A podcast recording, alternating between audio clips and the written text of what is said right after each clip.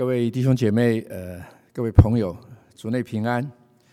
如同牧师说的，今天是庆祝美国国庆长周末的一个假期的当中啊，我想这也是一个特别的恩典，让我们能够在这样子的一个一个时刻，求神让我们能够有一个用一个敬畏、正面，然后用一个期盼的一个态度啊，来敬拜我们的神。首先，我们一同来祷告。亲爱的天父，我们谢谢你，你真是再一次能够进入到你的愿语，是何等的美好。诗人说，在你的愿语住一日，甚至在世上住千日啊，在别处，因为在这个地方，我们真的可以与主面对面。求神，你在这个时候把你那赐平安的灵摆在我们的当中，使我们真是能够体会得到。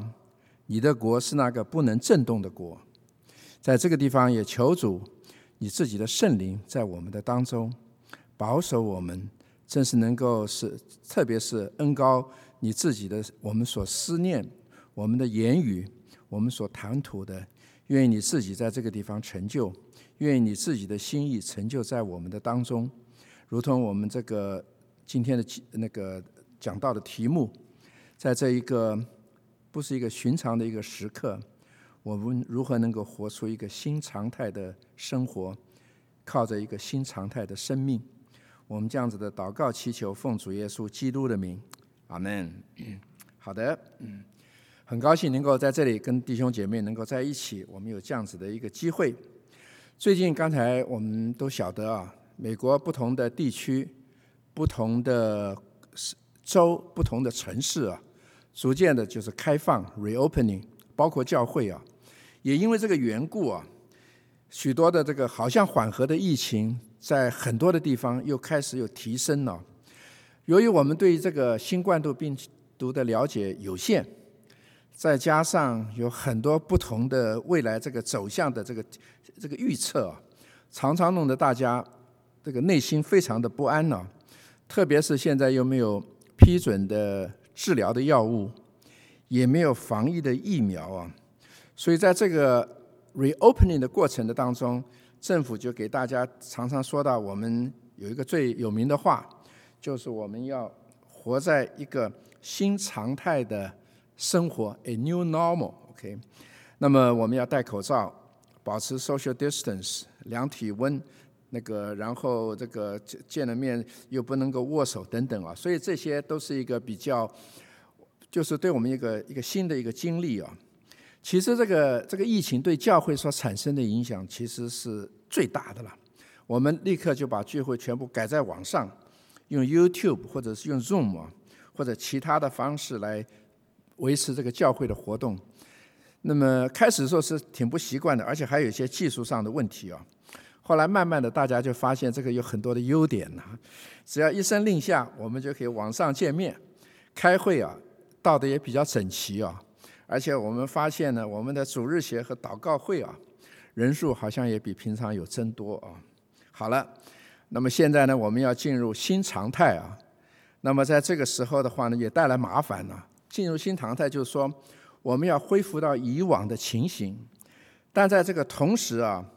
我们还要保持我们现在疫情的情形之下的新的方式啊！刚才不是提过有优点吗？这个东西就带来一个一个一个困难。所以新常态是怎么样？要新旧兼顾的一个情形啊！这其实是一个很有意思的一个现象啊！我其实心里面常常在想，这个新常态其实隐藏着有一个和正经真理上头相互呼应的。一个道理啊，我们常常被提醒啊，我们要纪念神在我们过往一生的救恩，然后的话呢，在同时啊，要在现今的生活的当中会有变化，会有挑战，会有困难，要用一个新的一个心态来把这样子的一个经历活出来啊，这个就是新常态的生活，有两个因素啊，其中的常态呢。就是我们在基督里的经历越深越好，其中的心啊，就是一个对外在环境的适应，需要灵巧的面对啊。我们记得主耶稣他在那个马太福音第十章那个地方，他就差派他的十二个门徒出去啊。其实他是到以色列各地去了，然后跟他讲说，有些城市你要进去要小心啊，等等等等啊。为什么呢？他又讲，你们如同羊啊，进入狼群的当中。在这个时候的话，吩咐他们要怎么样？两句话啊，驯良像鸽子，然后呢，灵巧像蛇啊。我就在想啊，大概是对的。驯良是什么呀？基督徒生命的本质啊。那灵巧是什么？对付特别时期的一个生活的方式啊。那么讲到这里的话呢，我们就很容易的看到许多在圣经上头的例子啊。讲到面对一个冲击的一个环境啊，基督徒如何去面对，这是一个困难的情形啊。首先的话呢，我们就来思想啊，在约翰福音二十一章啊，这是一个非常特别的一个耐人寻味的一段一段经文和它的记载。许多人都觉得约翰福音二十章是一个很自然的，约翰这个这个作者啊就应该打住的一个一个一个地方啊。不必再加这一段。那么这二十一章到底讲什么东西呢？它主要是讲说是啊，在发生在加利利的海边，当时大概是主耶稣复活之后不长不短，大概是十天左右啊。这时候主耶稣和他的门徒已经显现了，所以门徒清清楚楚的很多已经看见主耶稣已经从那个是一个复活的主啊。但是很有意思的事情是，这个时候呢。就有七位使徒啊，包括最亲密的三位啊，约翰、雅各、彼得、约翰、雅各啊，他们就离开了耶路撒冷。那么这边我们就读到了这个约翰福音二十一章一到三节啊，他们就离开了耶路撒冷啊。我的感觉是有点害怕啊。大家记得啊，主耶稣在约翰在那个马太福音里面临别之前有跟他们讲过，你们。我复活了之后，你们到加利利去啊？为什么呢？他有一句话，我们觉得好像有新的吩咐要吩咐，也对啊。其实中间有另外一句话，主耶稣说，他讲了两次啊，因为牧人要被击打，羊群就要散了，这个是一个恐惧的一个一个一个状态啊。那么在这个时候的话呢，这些七位使徒于是就回到他们的家乡，回去之后，你想他们会到哪里呀？就到加利利的海边，那个地方，我想当年就是他们朝夕在那里捕鱼的一个一个地方啊。在这个时候啊，彼得就讲了一句话啊：“我打鱼去。”在这个第三节这这句话，我不知道他讲话的口气啊，那时候也没有录音录影啊，可以是一个很坚决的态度，表示说怎么样，我要放弃以前我的承诺了。其实我的也可以。也表示他的无奈，也有一个等于说暂时打发时间，好像我们的夫子说叫我们来，我们也不知道干什么。那么听彼得这么一说啊，很可悲的事情啊，其他的人也怎么样？我们也和你一起去啊，他们就出去了。这是一个非常令人悲伤的画面呢，在这里。这时候我们晓得耶稣基督被钉十字架了，对他们讲无疑是一个重大的打击啊。可是，在这个时候，在他们的身上，第一啊，他们应该看见了，在那个耶稣基督这个三年过去的三年多的当中，对他们有许许多多的那个、那个、那种教导、那个记载啊。约翰讲，这那个神迹之多啊，记在书上，全世界都容不下，有这样子的一个量啊。这是第一点。第二点的话呢，主耶稣在这个之前。已经清清楚楚的复活，他们也看经历到空坟墓的经历啊。但是在这个时候的话，他们应该体会得到上帝那胜过死亡荣耀的权柄啊。第三点呢，在这个时候你也晓得主耶稣跟他们已经显现过了，已经在他们的面前已经说胜过了死亡的这个这个权势啊。照理说应该吹散他们在这个时候门徒中间那沉重的阴霾啊。唤醒他们被害前主耶稣对他们的一切教导和他们在未来的一些吩咐啊！但是今天落入这样子的一个光景啊，难道天国复兴的大业就此就打住了吗？这个时候你晓得啊，我相信耶稣基督已经在附近了。其实主耶稣知道啊，加列酸的事件呢，对这些门徒是一个重大的打击啊。所以呢，为了预防这个事情，他在这个约翰福音你可以看，从那个几乎就是在那个整个逾越节的晚餐之后，他用十四章到第十七章四章之久啊，那么长的一个篇幅啊。他讲了一段话，鼓励、提醒，也是警告这些看来是成熟啊，但是确实没有经历考验的门徒啊，鼓励他们在这件事情的后面，一方面保持他们过去侍奉的初衷，另外还要有一个新的眼光和态度来走这个十字架的道路，完成主在他们身上所托付的大使命啊，这样子的一个调整啊。这整这几章的调整，我们可以把它是说主耶稣对于他们有一个新常态的侍奉的一个吩咐。更合一的是，他们需要活出一个新常态的基督徒的生命出来啊！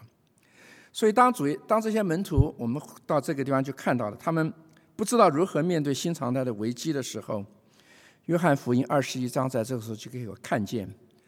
主耶稣就用两个非常巧妙的方法，把他们过去的经历和未来的使命连接在一起啊。首先，主耶稣借着一个他们所熟悉的神迹啊，大家知知道，主耶稣跟他们开始在二十一章出现的时候，他们已经打了打了一夜的这个鱼啊，什么都没有得着啊。在这个时候，你晓得没有？主耶稣突然出来了，大家现在还不知道是谁呀？把网插到船的右边去啊！一夜无那个劳碌无功，在这个时候一下子啊，打上来的网，这个简直是拉都拉不动啊！就是这样子的一个程度啊！请问啊，门徒在这个时候会想到什么事情？我想啊，最清楚的、最相似的。就是在三年多以前呢，就是他们忙了一整夜的时候，没有收入、没有那个收获的时候，主说把船开到水深之处啊。他们在不相信，但是无可奈何的那个时候，他们还没有跟随主，认识主耶稣啊，还没有跟随，非常初期，他们跟主耶稣的关系啊。于是他们就说：“哎呀，反正你这样吩咐，我们就做了。”哪里晓得装满了两条船的鱼哦？这件事情彼得印象最深了，因为当时他就立刻跳在主耶稣的面前跪下来说：“离开我，我是一个罪人呐！”你知道啊？主耶稣没有离开彼得啊，彼得也没有离开主耶稣啊。这几那四个人呢，两个兄两对兄弟啊，就撇下所有的跟从了耶稣啊。这个过去的事情再次重演。在这些人的心目中，马上就想到，这就是我们的那个夫子。彼得说：“就是基督永生神的儿子啊！”三年多朝夕相处的领受啊，一瞬间就回来了。这是第一个主耶稣在他们面前做的这样子的一个事情啊。再来啊，我们下面这一段就是在十五节到十七节这一段呢，主耶稣和彼得啊有三次的回应啊。约翰的儿子西门，我就在想，为什么不叫彼得啊？为什么要叫约翰的儿子西门？大家知道这是彼得以前的情形嘛？主耶稣要叫彼得在这个时刻回想到他过往和耶稣基基督的这样子的一个面对面的经历啊。三句话：你爱我比这更深吗？你爱我吗？你爱我吗？请问啊，任何一个人同一个问题啊，被问三次啊，而且还更尴尬的事情是在很多其他人的面前被问呢，你有什么感想？我想在这个时候，除了尴尬，跟还包括惭愧啊。同时，我自己的感觉，为什么主耶稣要问三次啊？在这样子的一个看起来是重复，其实我相信在当时。没有一个人有声音，是一个非常安静的一个状况之下，大大的冲醒了、唤醒了，在冲击之下，彼得的心门呢，有时候我在想，真的是需要问三次哦，否则的话一次问还不够啊。他的回答非常清楚的表明他尾声的肯定啊。那么你他就说：“你知道，你知道，你为什么还来问我？”这个时候我在想，请问呢？彼得在那里被问了，其他还有六个人呢。你觉得这六个人有什么感想啊？我觉得他们也大概也是无地自容。为什么？他们不不是一个旁观者，他们也是一个参与者，也是一个被询问的。他们也自己在被被问：“我爱主吗？”接着啊，主耶稣就一句一句的三次。把他们未来所托付的使命告诉他们，也就是说，你喂养我的小羊，你牧养我的羊，你喂养我的羊，变成一个他们一生不能够移动的一个追求的一个标杆。这个十字架的道路，在这个时候，在他们是走定了，就用这样子的一个方式啊。所以加列山的一个事件呢，其实是一个考验他们信心的一个时刻。新常态对彼得，或者是其他的这些门徒，或者对每一个主耶稣基督的跟随者，不是要回到我们过去的生涯，不是要回到我们过去加利利海上的渔夫哦，而是要做一个得人的渔夫哦。所以在这边，我们首先看见了，这是一个不容易的。主耶稣用这样子的一个戏剧化的一个方式啊，把这几个门徒的信心再一次眺望起来啊。下面我们再可以思想，另外有一个重大的事件呢，这个是记录在《使徒行传》第八章啊。当时我们晓得，在《使徒行传》的这一段的时期，前期的时期啊，在犹犹太公会的这个逼迫挟持之下，耶路撒冷的教会大遭逼迫，斯提凡为主寻道，除了使徒之外啊，大部分的人都离开了这个耶路撒冷，分散到犹太、犹大和撒玛利亚各地啊。看起来是撒旦得势了，把信奉这道的人都驱逐的背井离乡，连根拔起，铲除干净，免得他们影响世上的人。哪里想到这个地方，我们就看见神的道路高过人的道路，神的意念可以讲高过撒旦的意念呢。在神的恩典之下，保守了他的儿女，经历到新常态的生活，胜过环境。为神国创造了新机，带来福音的起飞啊！带来就是在使徒行传八章、呃九章到十一章的这一段啊，这一群的基督徒啊，就他们被离开了，突然之间呢，他们就离开了耶路撒冷，这是他们的家乡、生长的地方、教育的地方、信主的地方，也是亲人的所在，也可能是他们传福音的所在。但是，一夕之间，他们就被迫离开，而且最令他们伤心的，似乎是他们平常看为至宝的这个福音之道，或者是救恩之道，现在却是被禁止的谈话内容，甚而至于可以遭遇死亡。有人因为这个缘故而被石头打死的，这都发生在他们的当中啊！我相信这是一个非常。对他们讲是一个重大的一个打击啊！但是呢，奇妙的事情啊，在新的环境，他们就展现了一个新常态的精神呢。在《使徒行传》那个第十一章十九到二十一节，很奇妙的就讲到这一批人呢。他说：“那些因尸体反的事遭患难四散的门徒，只走到腓尼基和居比路，并安提阿。他们不向别人讲道，只向犹太人讲。”但内中有居比路和古利奈人，他们到了安提阿，也向希利尼人传讲主耶稣，主与他们同在，信而归主的人就很多了啊！这些人不但没有闭口，反而随走随传，把天国的福音大大的扩散起来，接下了记得啊，大使命普世宣教的第一棒啊，就在这样情形。安提阿的教会就这样子的产生，他们有好名声，神的爱在他们的当中，满有神的恩典，就成为上帝向欧洲普世宣教的拆传教会。我记得主耶稣有讲过，那个给他香膏的女人，任何地方传讲福音的时候，都要纪念这个女人的所作所行啊！我在想，任何人思想宣教的时候，就要想到这一批新常态之下被驱逐离开耶路撒冷的基督徒啊！在这样子两个圣经的例子，我们看见一个基督徒的跟随者啊，当有患难、有逼迫发生的时候，可能因为外在的环境。但是呢，在圣灵的引导之下，要活出一个基督徒新常态的生命，侍奉神、荣耀神的名啊。下面的话呢，我就想从这样子的话呢，思想一下子啊，在目前我们所面临的这个状况之下，这个新常态对我们所代表的意义是什么？二十一世纪的今天，什么是新常态的生命？首先的话呢，我们从三个方向啊。第一个，我们说把它变成疫情的反思啊，向上看，看人与神的关系。因为这个时候，很多人问天呐，你为什么做这个事？基督徒会问神呐，你在哪里啊？在短短的几个月啊，新冠患冠状病毒席卷了整个世界，改变了人的作息的方式啊，到今天还在持续啊。作为一个基督徒，我想我们必须要思想。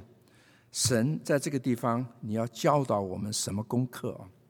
上个星期那个大本长老跟我们提到圣经中间很多关于瘟疫的记载啊。其实你去思想的时候，在瘟疫的记载，它主要是环绕在两个非常重要的前提或者主题之下，或者瘟疫在圣经当中给我们两个重要的信息啊。一个，瘟疫是因为人的罪所产生的。然后的话呢，常常是上帝对罪的一个惩罚啊。同时啊，神总是以慈爱覆盖那些仰望他的人。这是在瘟疫的状况，在埃及的时灾很清楚的啊，因为埃及人拦阻以色列人离开埃及，于是瘟疫就带给是上帝对那个埃及的一个惩罚。同样的情形发生在以色列人的当中啊。在民数记十六章那里提到，有一些以色列人当中的一个叫做所谓的可拉党啊，他们抗争。为什么摩西和亚伦有特别的权柄？其实那是上帝给予的啦。这是一个违背神的一个一个一个得罪神的事情。于是瘟疫就临到他们的当中，同样的也惩罚临到他自己以色列百姓的身上。所以你看得出来呀，瘟疫的临到，事实上。是在于罪的所在，其实也是显明大神全然公义的一个一个一个一个一个一个一个表现啊。那么今天瘟疫来到我们的当中啊，我们知道这里面是有人为的因素，但是我们同时也常常被提醒是神所允许的。那么我们就需要常常警醒祷告，我们要为自己、为我们的社区、为我们的国家。为我们的教会，然后要为全世界要祷告。这个祷告的话呢，第一个，不要不要把我们自己放在罪的外头啊，要为自己的罪在神的面前求悔改，求神赦免。我们同时更要为执政掌权的祷告，为在美国的执政掌权，为在德拉瓦州的执政掌权，为在全世界的执政掌权。让他们明白寻求上帝旨意的重要，说该说的话，不要人云亦云，不要为环境所左右。我们深信啊，圣经告诉我们，这个是神所祝福的一个态度，国家和他的人民啊，我们就在这样子的一个角度之下去祷告。所以从三月中以后，这个疫情的严峻啊，一直到五月底啊，教会就开始了有一个 twenty four seven，几乎是连续性的一个二十四小时的禁食祷连锁祷告行动。按照教会的团契，我们就分成七个组啊，七个班次，每次二十四小时，周而复始啊。在这个方式之下，我是觉得神成就了一个极大的恩典，在面对疫情之下的时候。我们学习到祷告的功课，领受到团契的温馨啊，也经历到神的同在。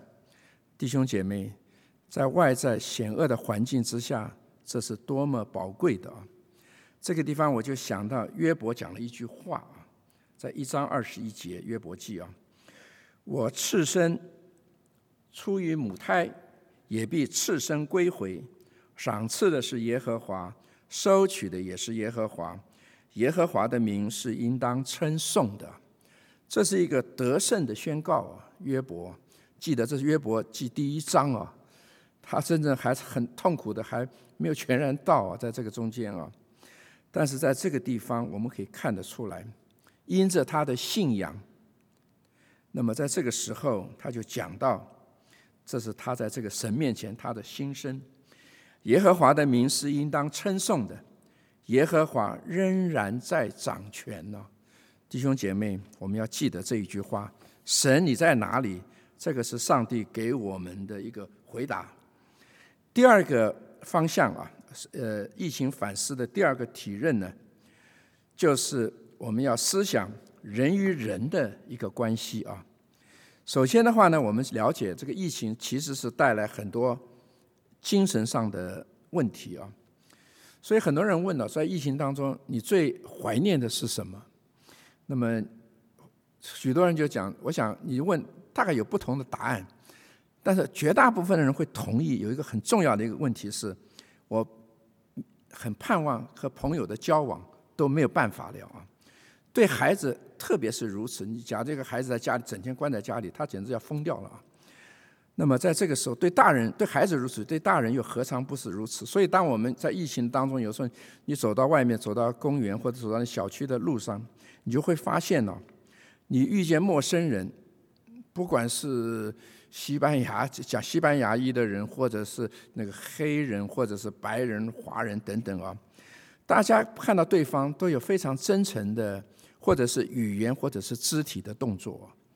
戴着口罩，距离很远呢，其实没有阻隔人与人这种自然的这种互动的一个关系啊。但是我们也可以看到，在网上，这个疫情带来这个或者是隔离封锁，或者是这个这个瘟疫的恐惧啊，其实同样的也带来另外一种健康的危机啊。这个就是精神问题啊。那么美国有一个 Washington Post，他做了一个 report，在四月多的时候。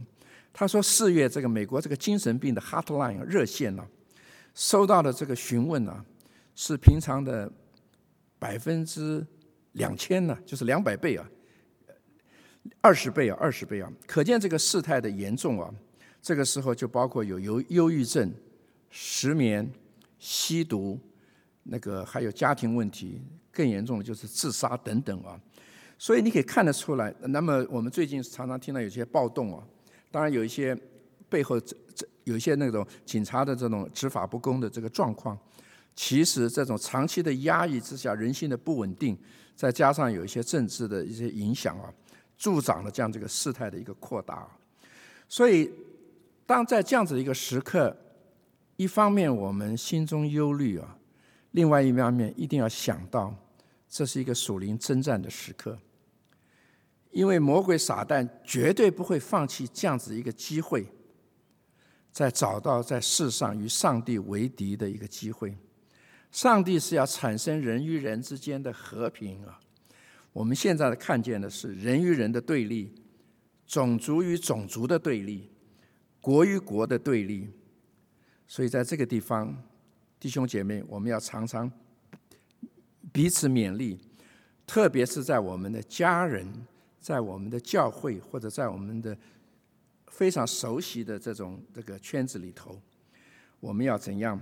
凡事包容，凡事相信，凡事忍耐，然后呢，竭力保守圣灵所赐合而为的唯一的心。那个是指在教会的里头啊，在教会的里头也有产生这种的难处啊。对于基督徒啊，其实我们晓得啊，人际的关系当中。当然，第一要我们就是彼此相爱了。主耶稣讲过，你如果不能够爱看得见的弟兄，你怎么可能爱看不见的神呢？但是在这里，同样的，神有一个更深的一个一个教训，要我们爱我们的邻舍啊。于是，我们的教会就推行了 “loving action” 的这个这个这个运动啊，帮助救济本地那些需要帮助的社区或者机构，借此叫我们心里的喜乐可以满足啊。这是第一个，在这个疫情期间会带来精神的问题啊。第二个的话呢，在这个疫情的期间呢，会带来这个呃团契的晋升啊。虽然我们不能那个团呃聚会当面聚会啊，但是很奇妙的啊，对于我们网上的灵交带来团契的更新啊。我们首先知道，教会是基督的身体啊。如果身体哪里痒了，你手不能去抓啊，这是一个很难过的事情啊。如果弟兄姐妹不能够彼此见面的话，这个教会如何操作呢？平常我们都觉得聚会已经不够了，现在突然间说是大家不要再聚会了啊。那么在这个时候的话呢，就是奇妙的事情就发生了。首先的话呢，我们接着网上，我们能够在网上聚会啊，而且呢，维持了大部分事工的运作。其实辛苦了很多的童工。包括媒体童工、音乐童工、团契童工，很多很多的童工啊，在这个方面。那么在这个地方啊，很奇妙的是，身体肢体不能够彼此见面了，但是呢，我们就发现没有影响到团契的工作，甚而至于晋升一层，让这个团契有一个更新的一个发展。其实在这里我们就看见神的恩典够我们用的啊。网上的聚会虽然有它的缺点呢，但是我们就发现，先讲结果。我们发现人与人之间的关系近了，认识更深了，更有互为肢体的感觉啊！常常问你昨天干什么事了？你去哪里？怎么带孩子？怎么买菜？等等一大堆的问题。平常我们在家里哪在教会见面，哪里会问这这么许多零零碎碎生活上头的一个事情呢？那么在这个地方，我就观察到，人与人的关系的建立啊，不是在于身体上头的距离。而是在于心灵上头的契合啊！在这个疫情的期间，刚才我有讲到 twenty four seven 连锁祷告，每一个小组都非常规则的，每个星期有一个时间为这个事情安静下来祷告啊！上帝就替我们塑造了有一个非常好的一个环境啊，帮助我们增加我们心灵上头的契合。我把它讲有四个。factor 啊，四个因素啊。第一个因素啊，我们在那个地方一定是有祷祷告的心态嘛，我们是祷告连锁祷告就进去了。第二个的话呢，我们都有一个愿意悔改的意愿啊。第三个有规则的聚会啊，每个礼拜一次嘛，对不对？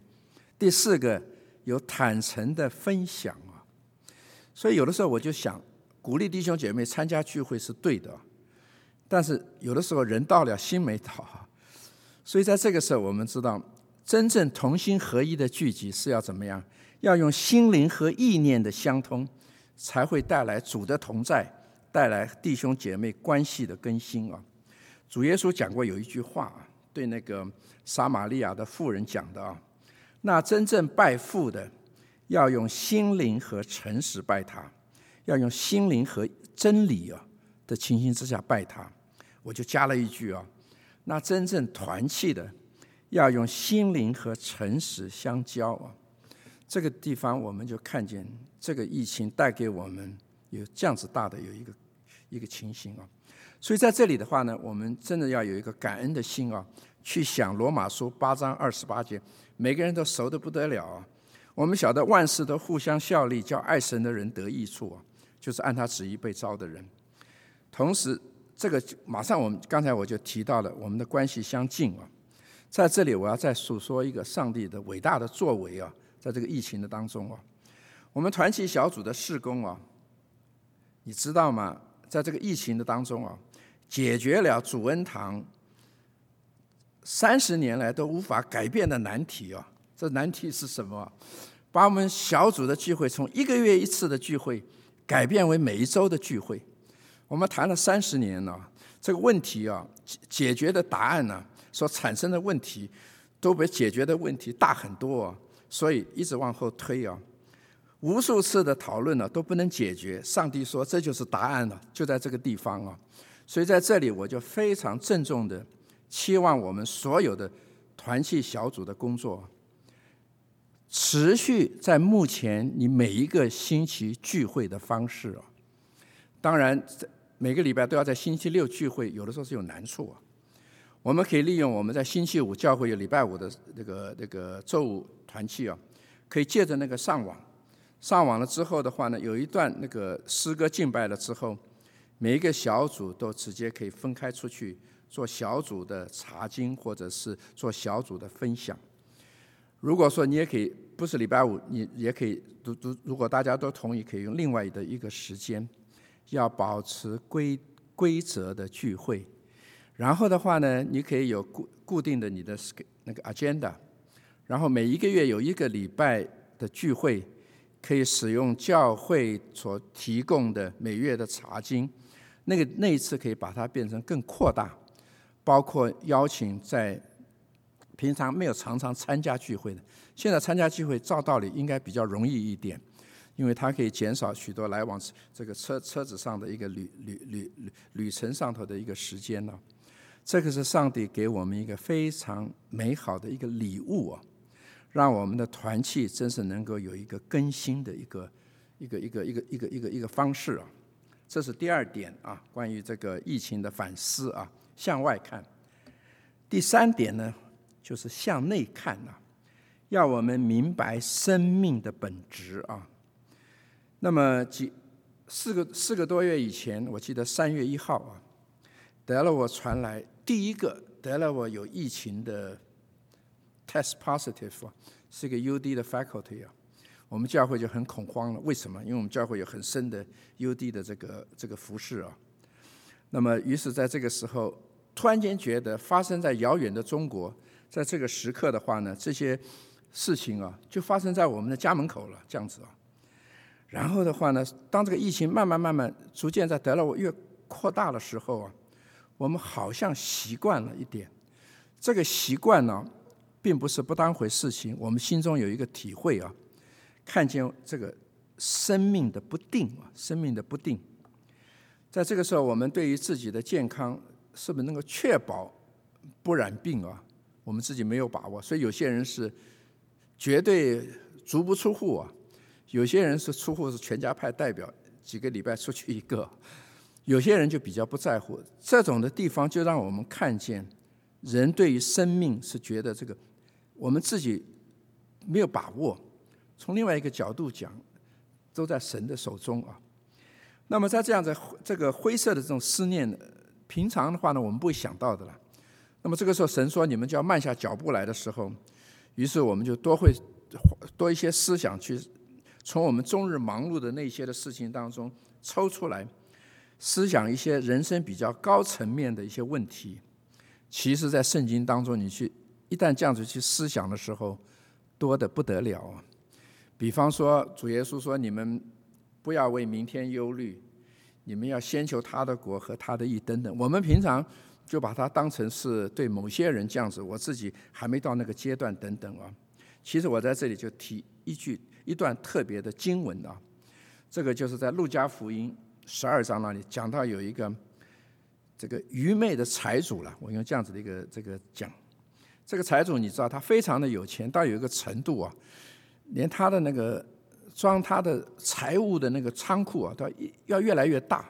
到有一天他觉得够大了，他说：“我今天要退休了，今天晚上开始我要享受我的退休生活。”哪里知道就在这一天晚上啊，他就听到这样一个声音，这是上帝跟他讲的。你所预备的要归谁呢？凡为自己积财，在神面前不富足的，也是这样。今天那一天晚上就要了他的命啊！这就看到生命的不定啊！在疫情之下，我们多多少少会想到这个角度啊。我们实在是对于我们的寿数，没有人有把握的啊。再来呢，我们就思想一下生命的不定之外。其实有一个非常重要的事情，就是生命的意义啊。人的生命虽然是不定啊，但是在这个不定的生命的当中，却可以产生出来美丽灿烂生命的意义啊。我们来看啊，在五月中下旬的时候啊，有三位有一个很特别的现象啊，九天之内啊，有三位忠心侍奉主的仆人呢，安息主怀，回到天家啊。首先是五月二十一号啊，这位是大卫包森啊，大家都知道他是一个非常有名的圣经学者。他在后期的时候常常到台湾去，这个就是讲，而且我们中间有很多人很喜欢听他的这个讲道啊，听他的那个，而且他讲到都是录录录影的，所以非常容易那个接。安息主怀九十岁啊，他是一个英国的一个牧者啊。之后的话呢，两天前啊，这是五月二十一号。就是五月十九号，这是一个护教家啊，这个 Ravi Zacharias 啊，他是一个从印度移民到加拿大的一个一个牧者啊。这个牧师最有名的，我我对他感受最深的是，当人家问他你如何提起对方的兴趣的时候，他说：当对方问我一个问题的时候，我想明白了之后，就要问一个问题回去，叫他再想，有一点像主耶稣的那个策略啊。这个是。他是七十四岁啊，两个月以前，他宣告他得了癌症了，之后的话就被主接去了啊。这个是第二位啊。那么再来，这个之前再来七天啊，十九号到二十二号，就五月十二号，就是这位美籍的华裔宣教士飞行员 Joyce 林啊林财兴啊。那么他在印尼空运着防毒。这个病毒物资的行动中牺牲了，他是四十岁啊。这三位都是爱主的，等于说是仆人呐，在不同的岗位、不同的方式、不同的工厂啊，奉献了一生啊。今天呢，我们就多思想一下子林财兴啊，他如何塑造他生命的方向和所带来的意义啊。他是生长在美国一个爱主的一个家庭当中啊，那么这种孩子通常是学学学术和艺啊，就是音乐都很好哈。他是 MIT 的那个学士跟硕士啊，是电脑电脑工那个计算机系的啊。那么他在读大学的时候就拿到一个。驾私人驾私人驾驶私人飞机这种小飞机的那个驾驶执照，那么因为他有他从小有个邻居是一个飞行员，所以他从小就被这个喜欢上了，所以他毕业了之后就到空军去当当他们的军官，退伍之后的话，他也在这种 IT 的公司去做事情啊。十年之后，他就突然间就进到 Golden Conwell 去读了一个道学硕士啊。在 Golden Conwell 的时候，他突然间发现世上居然有一个工作，是他最喜欢的三个兴趣能够摆在一起的，一个是电脑计算机，另外一个是开飞机啊，第三个是侍奉神啊，这是一个对他讲是一个神级啊。这个地方呢，这个工这个这个 Mission Organization 就叫航空宣教使团 Mission Aviation Fellowship。所以他在 Golden Conwell 的时候，他那个是那个时候在二二二零一零年左近了，他那个时候就和他们有接触，他还去实习等啊。二零一七年，他就读完了 Golden Conwell 之后，就正式的加入了这个使团呢。然后的话呢，这个地方他加入的是在印尼的一个一个一个一个地方啊。这个宣教使团他们在全世界有十三个国家。提供他们第一个宣教士，第二个话是提供他们在那个地方用飞机啊帮他们运送这种的物资到各个偏远的地方啊。二零一八年他就搬到那个印尼去学习印尼文。二零一九年就是去年，他就到了印尼最东部的巴布亚省啊，那个地方他就是开飞机。那个时候他还是 co-pilot，要要跟另另外一个人一起开这种。超越就是不是私人飞机的，不是单坐飞机的这种飞机。那么他在那里就做这种把东西运来运去啊。他常常说啊，尽管我喜欢飞开飞机，喜欢那个呃做计算机的工作，但是我最高兴的事情是我能够和另外一个人讲解耶稣基督的爱，将他们的失败、忧伤变为欢欣和喜乐。这是他讲的。我想我们在座很多人都会有这样子的一个感觉啊，这个是我们人生一个非常重要的一个一个目的啊。在二五月六号啊，他过世之前的六天呢，他是五月十二号过世的。他在有个电子邮件说：“听起来很奇怪啊，在这个艰难的时刻，我在巴布亚省服侍啊，我突然间感觉到有特别的意义啊。他其实得到单独飞行啊，fly solo 啊，大概是两个月。这个机构其实是有很非常高的安全的记录啊。那么他，我在猜想。”差不多是三月，他可以单独一个人开飞机运送这个东西出去啊。那么另外的话呢，对于别人担心他工作的高度危险性，他回应啊，他老早就看得很开，不会因此害怕飞行。如果我真的死于此性此事，这他讲的啊，那也是死于上帝呼召我做的事，对此我并不后悔。I have no regrets about that。这个 that。就是因服侍神而死亡啊，这是他的一个看见呢。这个时候我就想到这个经文，就是刚才牧师带领我们读的这个经文呢。一粒麦子不落在地里死了，人就是一粒；若是死了，就结出许多子粒来。爱惜自己的生命，就实上生命；在世上恨恶自己生命的，就要保守生命到永生啊。那么这个地方，我是觉得。这个是描述这个林财星啊，Joyce 林他的侍奉的一个在神眼光中的一个价值啊。有一首诗歌叫做《一粒麦子》，其中有一句话啊，把这个再扩充的一点呢，《一粒麦子》中有一句话怎么说呢？他说：“呼召好像是对于这个林财星他人生的意义写下了一个解释啊，注解。呼召如此崇高，种子何等渺小。”定睛标杆直跑，必见上帝荣耀。这是他这个那个那个那个那个伊利麦子那个诗歌里面的这一句话。所以，亲爱的弟兄姐妹啊，当我们回想到新常态，这个好像就在我们的眼前的时候，记得啊，CDC 的 Health Guideline 啊，是我们健康的指南，圣经才是我们生命的蓝图。求神帮助我们。在不定的环境中，我们要记得啊，第一个向上看，瘟疫的临到是因为人的罪，神的灵怜悯会临到仰望他的人。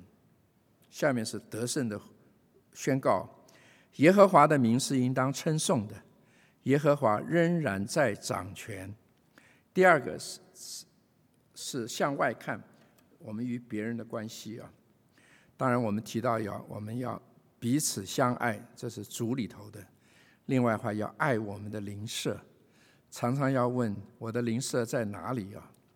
疫情固然带来聚会的困难，但是新的聚会方式带来主的同在和团契灵命的更新。求主帮助我们，在这个这个部分，我们能够接受神的恩典，继续的把它发扬光大。第三个，向内看，看我们自己生命的意义，在于回归上帝的呼召。就像一粒麦子，若不落在地里死了，人就是一粒；若是死了，就结出许多子粒来所以，新新常态的生活，就是我们在新的环境之下，仍然不忘初衷，凡事定睛在耶稣基督的身上。如同保罗所说的，他的一生只有一件事情，就是忘记背后，努力面前，向着标杆直跑。加勒加略山的黑暗不能阻挡彼得成为得人的渔夫哦。犹大公会的拦阻没有熄灭门徒传扬福音的热忱。求主帮助我们在这个末世。过一个新常态的生活，荣耀主的名。我们一同祷告，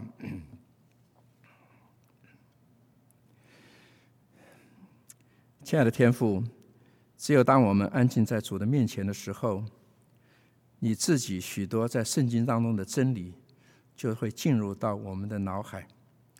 求主在这个时刻再一次思想你自己的教训，还有这许多信心的伟人，就像是在这个环绕在我们四周。愿意主帮助我们，特别是在目前这个环境，前面似乎是没有出路了，但是我们晓得，在历史的上头，这个事情的发生层出不穷。每一次的当中，主你都告诉我们，你是我们的答案。我们要定睛在主你自己的身上。愿意主你借着这样子的一个新冠状病毒，一百年以来的一个这么巨大可怕的一个病毒。神，你给我们这样子的一个机会，让我们再一次思想我们和你的关系，我们和弟兄姐妹和世人的关系，还有我们和我们自己生命，我们要做一个什么样子的一个尾声？愿意主你自己的话语藏在我们的心中，成为我们随时的帮助，来使我们的人生变为一个有意义的人生。我们这样子的祷告祈求，奉靠主耶稣基督的名，阿门。